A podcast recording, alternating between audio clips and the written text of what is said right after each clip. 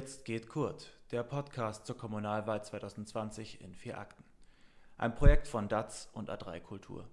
Zu Gast bei Studio A Siegfried Zagler, Herausgeber die Augsburger Zeitung DATS. Gastgeber Jürgen Kannler, Herausgeber A3 Kultur.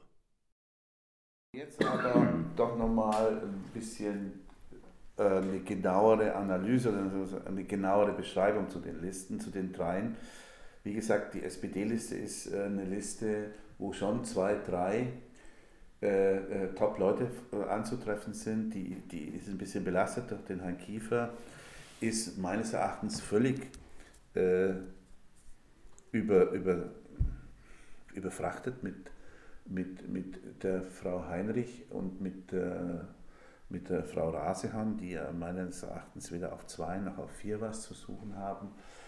Äh, weil, weil, weil da einfach ähm, zu wenig, ich sag mal, zu wenig Resonanz ist, obwohl die Frau Rasehan ja bei den Jusos jetzt im, im, im, im deutschen Vorstand gelandet ist, also bei den Bundesjusos.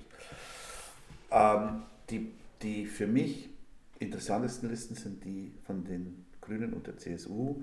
Man merkt irgendwie schon, dass die CSU seit Jahren äh, in der, an der Macht ist und seit Jahren an der Regierung ist. Die ist äh, relativ äh, sagen wir mal, in den ersten 12, 18 äh, auf äh, Listenplätzen sind relativ äh, kompetente Leute immer wieder anzutreffen.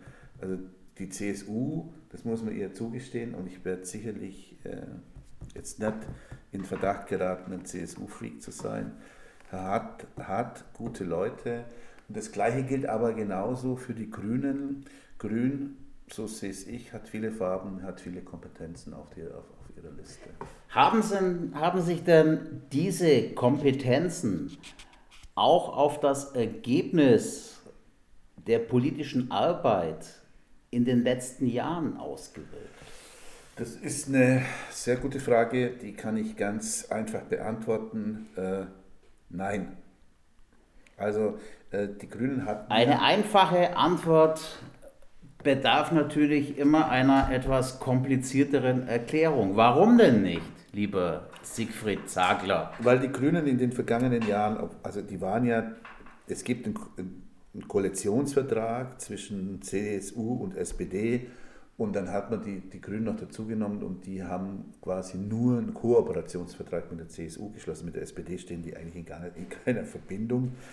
Äh, und die Grünen waren in der vergangenen äh, Stadtratsperiode immer dann stark, wenn sie in der Oppositionsrolle waren, in der, in der, in der Mache, in der Gestalterrolle waren sie eher schwach, was meines Erachtens an, an der Person, an der Personalie Rainer Erben lag, der ja immerhin Umwelt- und Integrationsreferent äh, ist, beziehungsweise muss man sagen, war, weil im Grunde äh, ist es noch eine Woche bis zur Wahl, steht, ruht das politische Geschäft äh, und weder irgendwas Erkennbares in der Umweltpolitik noch in der Integrationspolitik äh, vorzuweisen hat. Also die, diese Sanierung der, der Gräslesmühle ist mir äh, als Integrationsreferent, als Ergebnis einfach zu wenig.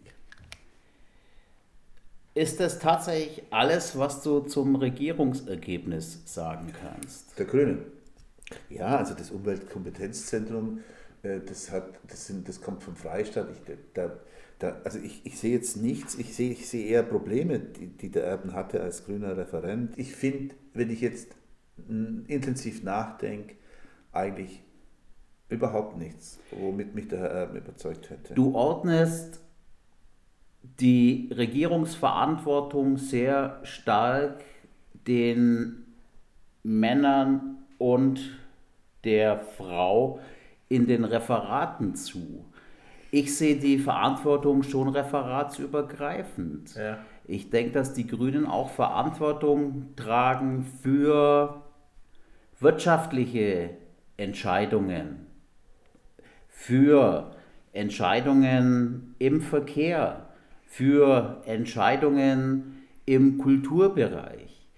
Da sieht es nicht so gut aus wir haben hier ein Drei-Parteien-Bündnis, das über Jahre hinweg äh, die Situation in Augsburg nicht zum Besseren bestimmt hat. Bin ich bei dir, sehe ich genauso, obwohl wir in dieser Zeit, also sagen wir mal ab 14, äh, Steuereinnahmen hatten wie noch nie, die Gewerbesteuer ist angestiegen, die Schlüsselzuweisungen waren so hoch wie noch nie, der Haushalt hatte, also wir hatten noch nie äh, so viel Geld im Vermögenshaushalt zur Verfügung, um, um Investitionen zu treffen. Und wir dürfen nicht vergessen, Kurt Griebel hat einen ausgeglichenen Haushalt übernommen ja. und steht jetzt mit Rekordschulden in Höhe von, weißt du es? 420, ca. 420 Euro. Gut 421 Millionen, Millionen Euro, Euro, da. Ja.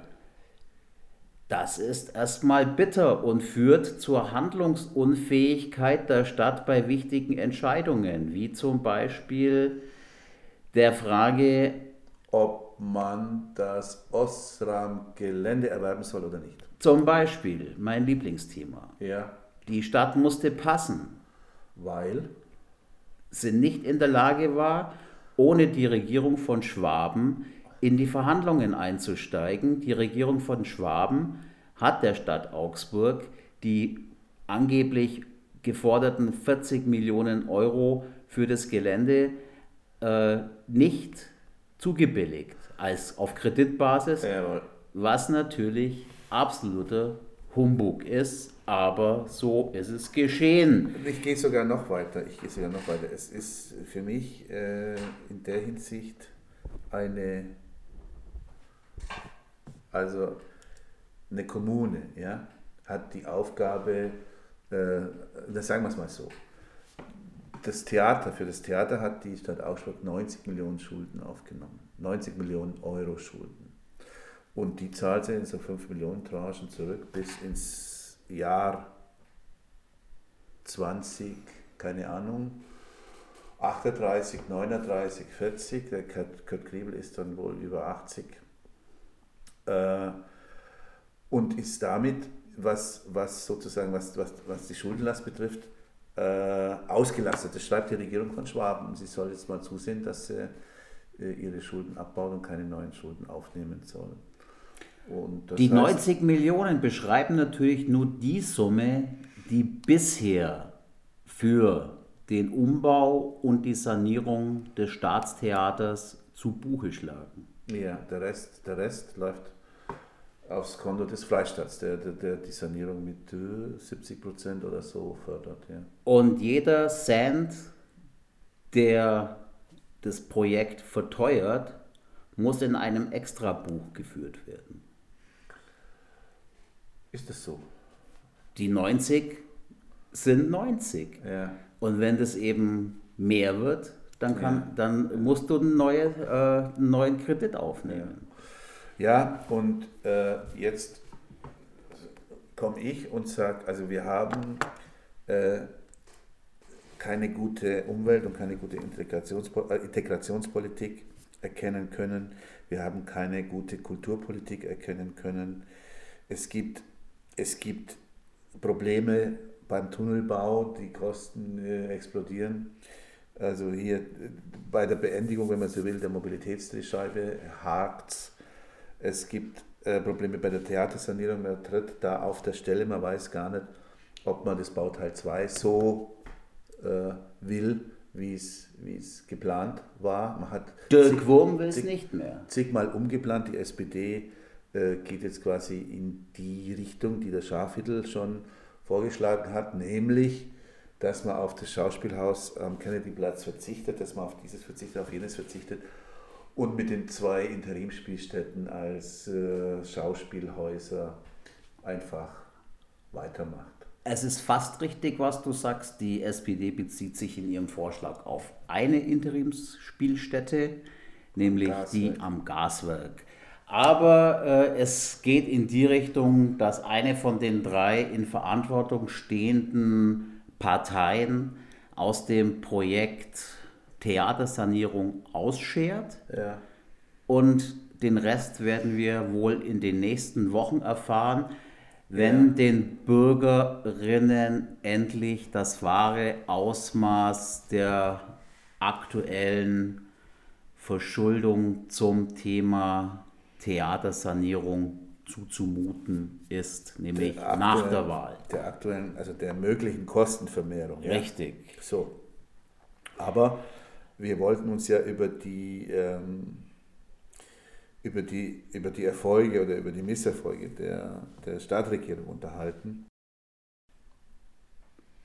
Müssen sich die Regierungen von Kurt Griebel vorwerfen lassen, schlecht gewirtschaftet zu haben, nach all dem, was du jetzt aufgezählt hast? Ja, also zutreffend ist dieses schlechte Wirtschaften aus meiner Sicht auf alle Fälle für die zweite Stadtratsperiode. In der ersten hatte man ganz andere, äh, äh, ganz, ganz, ganz andere Einnahmesituation. Da gab es ja bekannterweise die Finanzkrise und da musste man tatsächlich sparen. Aber für die zweite Amtszeit Hat unterschreibst du es. genau die gegenteilige Situation. Das heißt, die Einnahmen sind gesprudelt ähm, und man hat, obwohl man noch nie so viel Steuereinnahmen hatte und obwohl man noch nie so viel äh, Schlüsselzuweisungen bekam, auch noch Schulden aufgenommen, zum Beispiel für die Sanierung des Stadttheaters, das es damals noch war, und hat dafür bis jetzt, was ich sehe, zumindest nichts äh, investiert, was die Stadt äh, voranbringen äh, wird. Und wer ist dafür mitverantwortlich als Stadtkämmerin? Frau Eva Weber. Die OB-Kandidatin der CSU und Wunschnachfolgerin von Kurt Griebel. Genau. Wer saß denn sonst noch alles auf der Referentinnenbank? Also, über Herrn Kiefer haben wir ja schon gesprochen, über Herrn Erben haben wir schon gesprochen, über Herrn Weitzel haben wir auch schon gesprochen. Aber über Weitzel könnte man durchaus noch mehr sprechen. Da können wir auch eine Sondersendung machen. Genau, das machen wir sogar, Jürgen. Das ist gar keine schlechte Idee. Ähm, wir haben schon gesprochen über, über den Herrn Erben, wie gesagt, über, Herrn, über den Herrn Mergle haben wir noch nicht gesprochen und über den Herrn Köhler noch nicht. Und über Herr Wurm. Über den Herrn Wurm.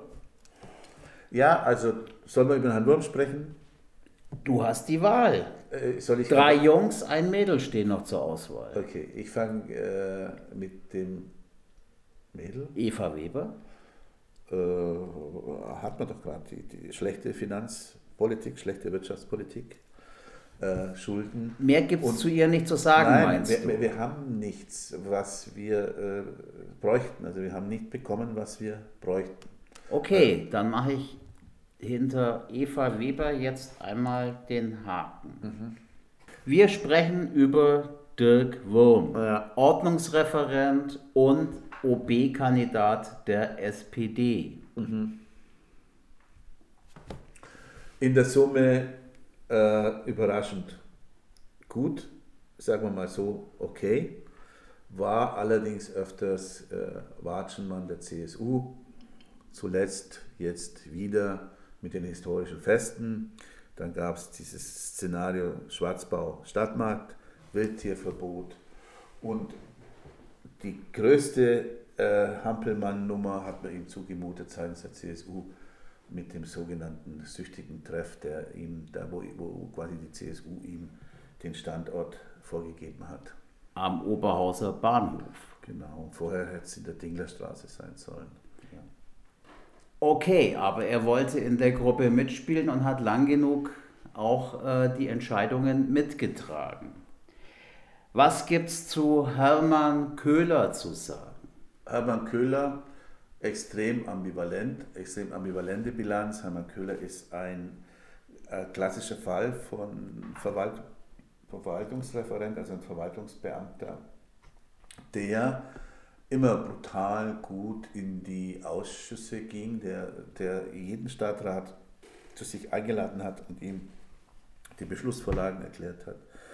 Ein ungeheuer sympathischer, stiller Typ, der aber am Ende seiner immerhin zwölfjährigen äh, Bildungsreferent, äh, Schulreferentkarriere von den Grünen und der SPD und überraschenderweise auch von der Augsburger Allgemeinen brutal unter Beschuss geriet. Und zwar, warum? Es ging wohl um die Schulsanierung. Es ging um die Schulsanierung und man hat ihm auch zu Recht, ich sag mal, äh, schlechtes Kommunikationsmanagement vorgeworfen, das auf alle Fälle zu Recht. Und insgesamt auch ein schlechtes Krisenmanagement bei der Verteilung der Interimbeschulungen.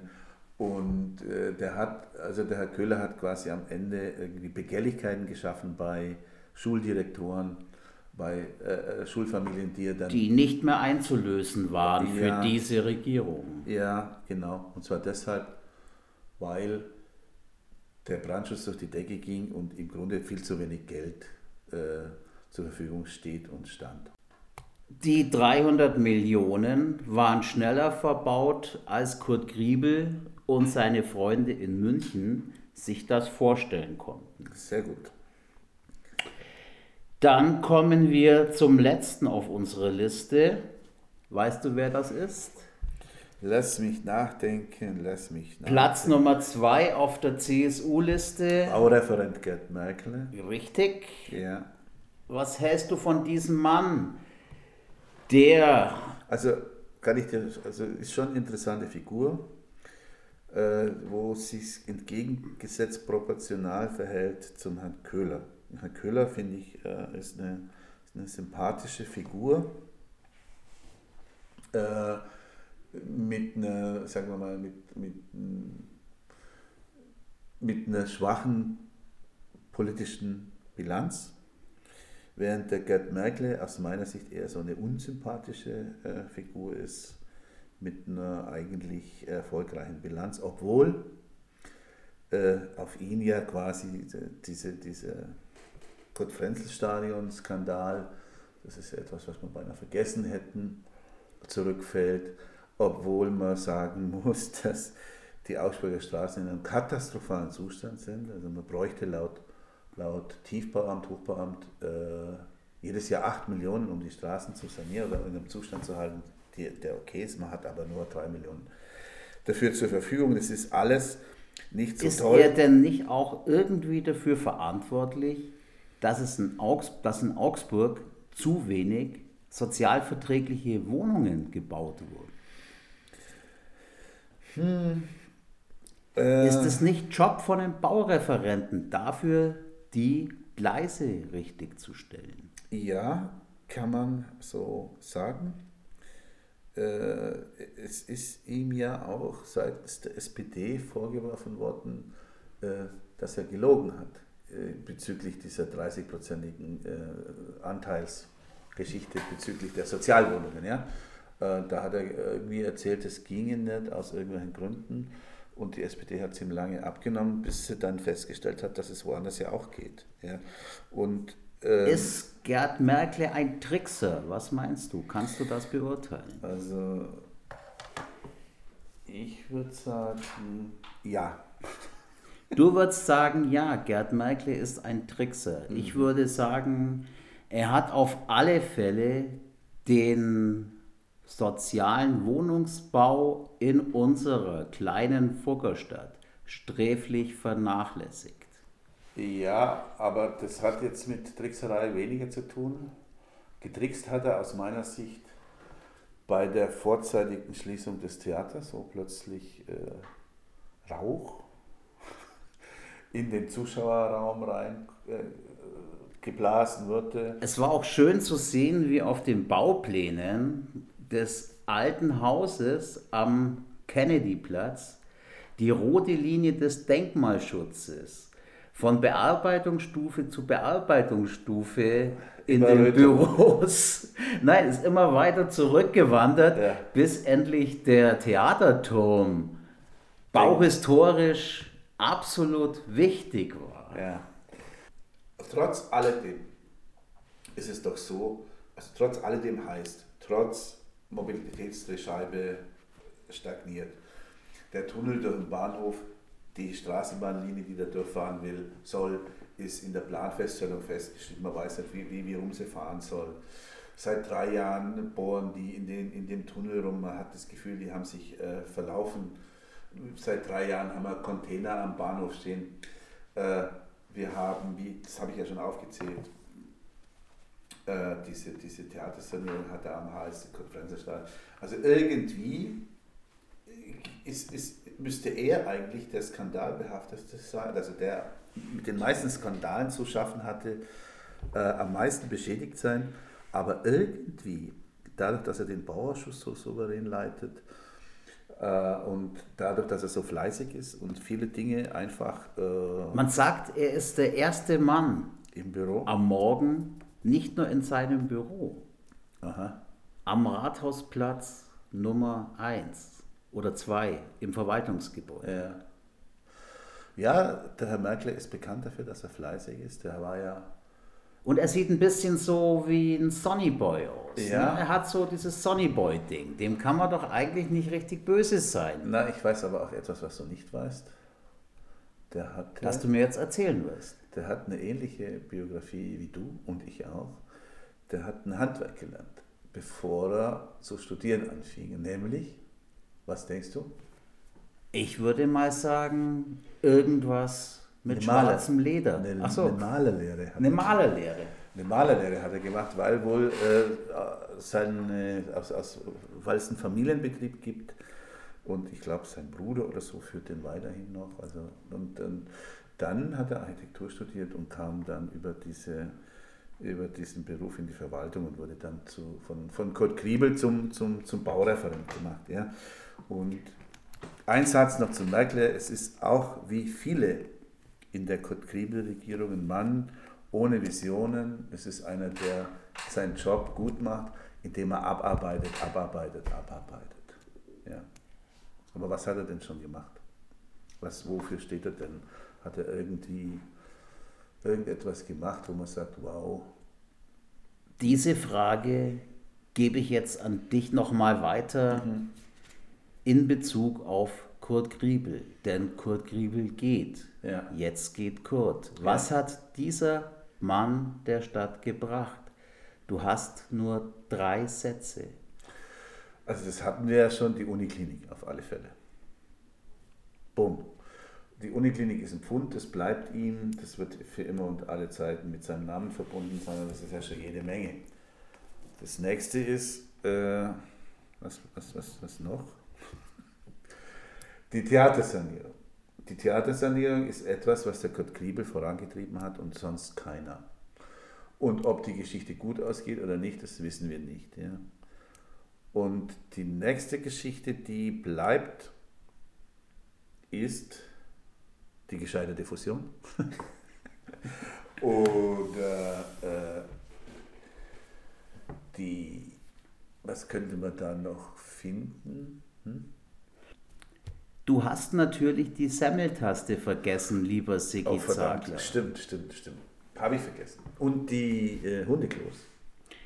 Und die vielen Slogans seiner Frau für unsere Stadt. Zum Beispiel? Liebe mich, dein Augsburg. Tunnel statt Chaos. Tunnel statt Chaos? Mhm fand ich auch ziemlich gut, aber etwas derb. Tunnel statt Chaos.